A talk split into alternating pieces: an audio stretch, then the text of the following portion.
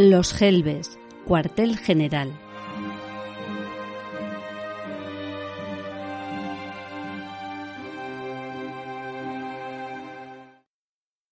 Día 1 de aislamiento. Domingo 15 de marzo de 2020. Un saludo desde el cuartel general de los Gelbes. Os voy a contar un poco lo que he hecho hoy. Hoy ha sido el primer día de encierro involuntario. Estamos viviendo en un estado de alarma que de momento va a durar 15 días. Y bueno, pues hoy no ha sido un domingo extraordinario para mí porque habitualmente como trabajo durante toda la semana y paso mucho tiempo fuera de casa, me gusta bastante quedarme en casa los domingos. Entonces hoy no ha sido un domingo extraordinario. Si no hubiera estado decretado el estado de alarma, seguramente mi domingo hubiera sido muy parecido al que he vivido. Lo típico. He leído, he visto una película, he preparado comida, he charlado con mi familia por teléfono. Nada excepcional. Pero realmente, aunque mi domingo no ha sido excepcional, la ocasión es excepcional. Por eso he pensado preparar una serie de programas que me gustaría que fueran diarios, contando un poco cómo estoy viviendo yo esta experiencia, por si alguien le puede servir o simplemente por charlar, ya que no puedo hablar con nadie vis a vis pues bueno, lo voy a hacer a través de, de este programa. Yo era de las que no, no me creía mucho que, se fuera a montar la que se ha montado. ¿Para qué vamos a decir otra cosa? Eh, yo en principio pensaba que bueno, que sí, que el coronavirus, que iba a ser una gripe, que iba a ser muy contagiosa, pero no era muy consciente de los problemas que se iban a derivar de, de esta enfermedad. Creo que la primera vez que me di cuenta de, la gravedad de la situación fue el sábado de la semana pasada. Fuimos al teatro, eh, empezó a toser la gente y ahí sí que me empecé yo a dar eh, vueltas a la cabeza de, ay Dios mío, si alguno de estos tiene el coronavirus, vamos a salir de aquí todos eh, infectados. Ahí sí que ya empecé a, a plantearme el tema de que había algo pululando que se podía contagiar.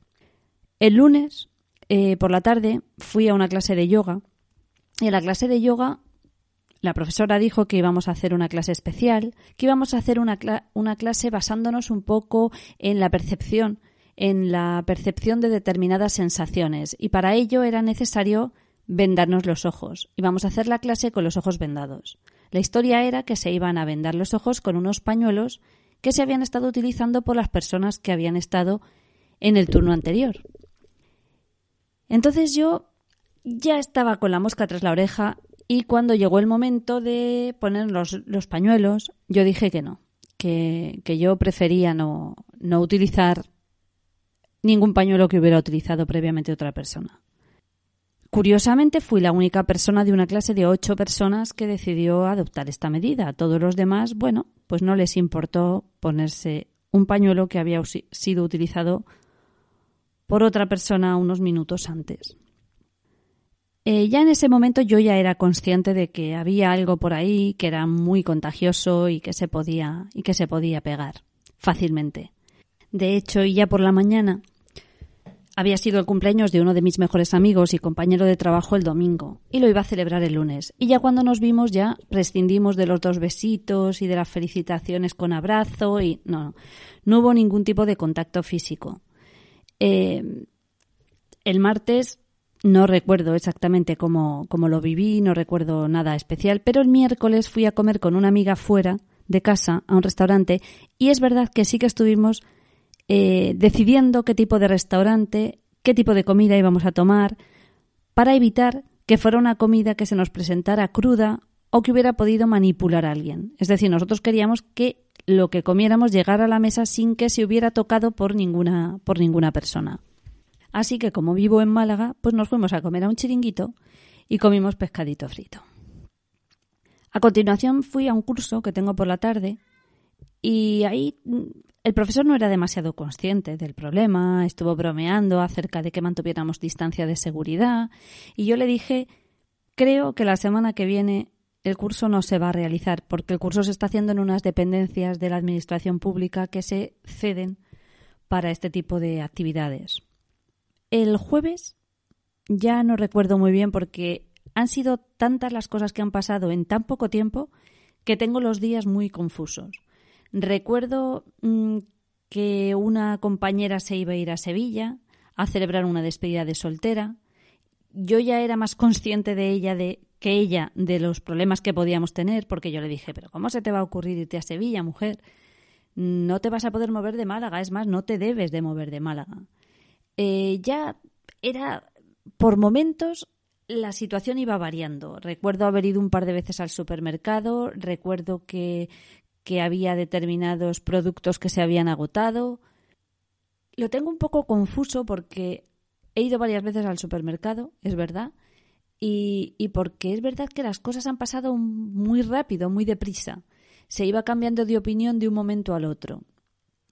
El viernes, ahí sí que soy consciente perfectamente de, cómo lo vivimos, porque ya se empezó a, a, plantear en nuestro, en nuestro grupo de trabajo que a ver la posibilidad de no ir esta semana que empieza mañana a trabajar, a ver si era posible eh, poder trabajar desde casa. A última hora de la mañana, esperando la comparecencia del presidente de gobierno, que se supone que se tenía que hacer a las dos y que se hizo no sé ni a qué hora, porque yo salí de trabajar a las tres de la tarde y este hombre todavía no había comparecido, pues ya se nos empezó a enviar un formulario para poderlo firmar y para poder solicitar el teletrabajo. Yo lo firmé y de hecho eh, hice una fotocopia de las claves que tengo en el trabajo. Yo contaba con, la posibilidad real de no tener que, moverme de mi casa en, los días que, que, venían. Recuerdo que fuimos a, a comprar para, para una amiga que pensaba hacer un viaje y al final lo canceló y entonces le acompañamos para comprar y ahí ya sí que realmente ya, pues claro, ya eres absolutamente consciente de, lo que está pasando y de la gravedad de la situación. Eh, cuando se ha decretado el, estado de alarma, pues yo lo he celebrado, sinceramente. Creo que es una medida muy necesaria. Creo que se ha hecho tarde, aunque también es verdad que a lo mejor con 60 o con 500 eh, contagiados en toda España podría parecer una cifra muy pequeña para tomar una decisión tan, tan drástica como la que se ha tomado, que creo que es la correcta. El día de ayer lo pasé con la incertidumbre de no saber si tenía que ir a trabajar el lunes o no, pero finalmente esta mañana he recibido una llamada telefónica diciéndome que estaban eh, sopesando todas las solicitudes que se habían realizado de teletrabajo y que finalmente Nuestros compañeros eh, de, trabajo informáticos eh, se han tirado todo el fin de semana para hacer posible que mañana podamos quedarnos en casa y trabajar desde casa. Yo se lo quiero agradecer desde aquí porque aunque no lo aunque no lo vayan a oír o no lo vayan a saber, creo que, que es muy importante todos estos todos estos gestos de solidaridad y de y de compañerismo, ¿no? Ayer fue el primer día que, que salimos a los balcones a aplaudir.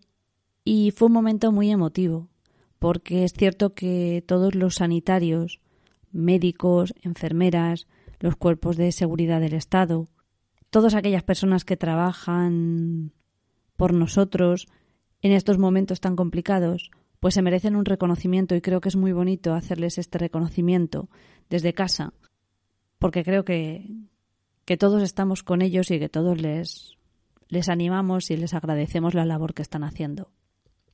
Tampoco hay que olvidarse a la gente que trabaja en los supermercados, que de verdad que están haciendo un trabajo extraordinario y es muy de agradecer.